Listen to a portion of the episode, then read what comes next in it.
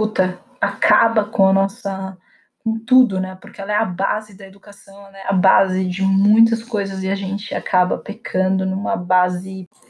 Pega teu café, pega teu chá, pega tua água, senta em qualquer lugar, banco do ônibus, do metrô, em qualquer lugar que você quiser gostar, e vamos bater esse papo. Porque por mais que pareça que eu tô falando sozinha, eu realmente estou tentando conversar com alguém. E eu acho que você está me ouvindo. Então, se você está me ouvindo, a gente tem um diálogo aqui, certo? certo. Então, perfeito.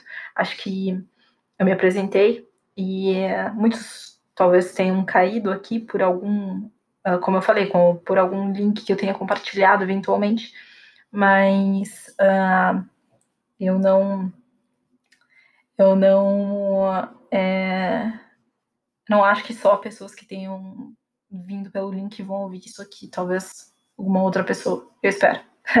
e se essa outra pessoa escutar, se essas outras pessoas escutarem, espero que também se identifiquem e queiram uh, ouvir ideias diferentes, porque às vezes eu fico pensando, por exemplo, eu vou dar só um exemplo, tá, das minhas, dos meus devaneios. Eu fico pensando, por que, que a gente nunca se reúne? Por que, que a gente espera o coronavírus, por exemplo, acontecer? Óbvio, a gente não estava esperando, tá? Essa é uma maneira de falar. Por que, que a gente espera um tipo de pandemia acontecer no mundo para a gente se juntar e, e reunir é, cestas básicas ou se unir em prol de uma causa maior. Claro que isso aconteceu muito mais no começo, né, pandemia, etc., mas muita gente está vivendo de maneira normal.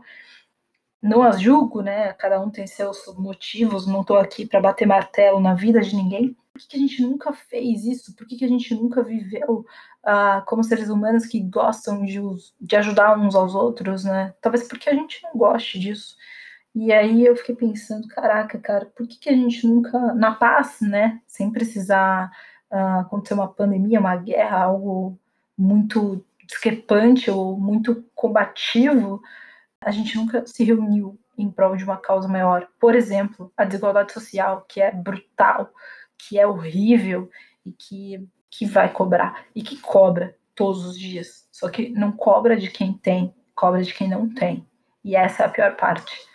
Então, esse é um tipo de devaneio e de, sei lá, talvez pontinho que eu queira colocar na tua cabeça, um ponto de interrogação. Por quê? Por que será que a gente nunca parou para uma causa maior? Por que a gente nunca acabou com a fome?